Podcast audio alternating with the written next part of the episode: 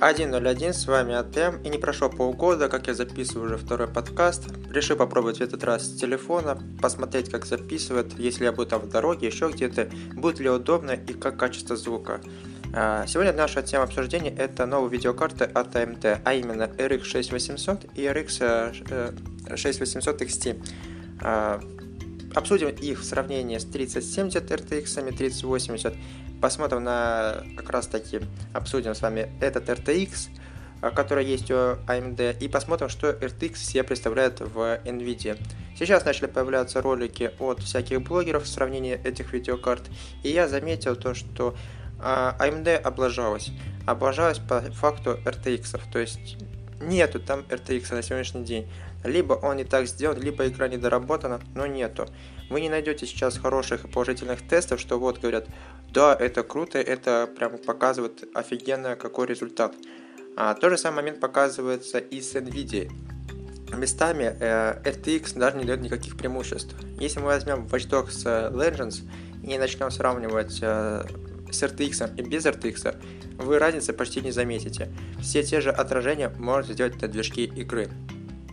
Непонятно, кто над этим постарался, Ubisoft или Nvidia, но покупая, например, 2060 или 2070, вы не получите никаких преимуществ в плане RTX. Я куплю, купив 1660 Ti, буду иметь такие же плюшки, как и вы, то есть буду иметь такие же отражения. Местами деталей у вас будет больше на RTX, это да, но в случае с AMD эм, вообще не облажались. То есть у них RTX включен, выключен, разницы никакой нету, отражения нету. И это можно посмотреть именно по Watch Dogs. Я советую вам посмотреть, э, про хай-тек у них вышел ролик. Я ссылки могу оставить в описании, и я это сделал, мне не стыдно.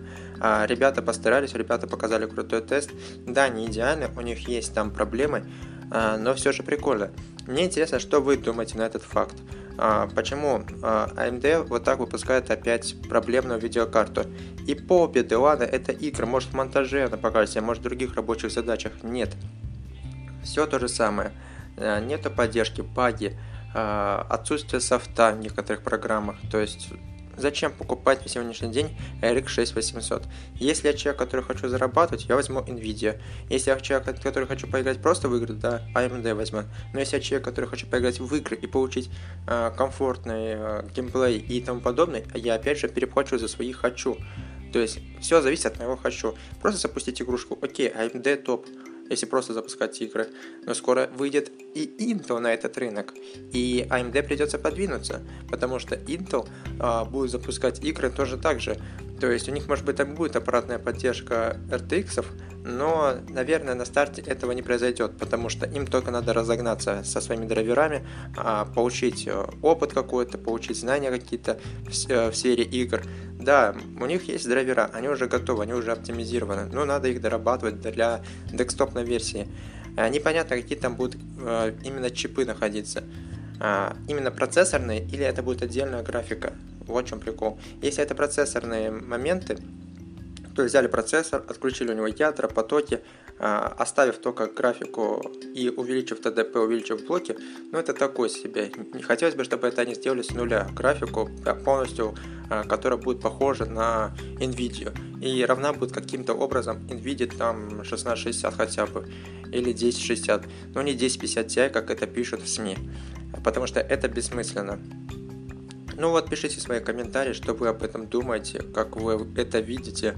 Мне интересно будет почитать. Я же сказал, что сравнение RX 6800 и 3070, например, нет вообще никакой разницы. Лучше взять 3070, чем 6800. Сравнение 6800 XT и 3080, опять же, 3080 лучше будет. Не знаю, почему так, но потому что тут плюшек-то как раз таки видео дофига.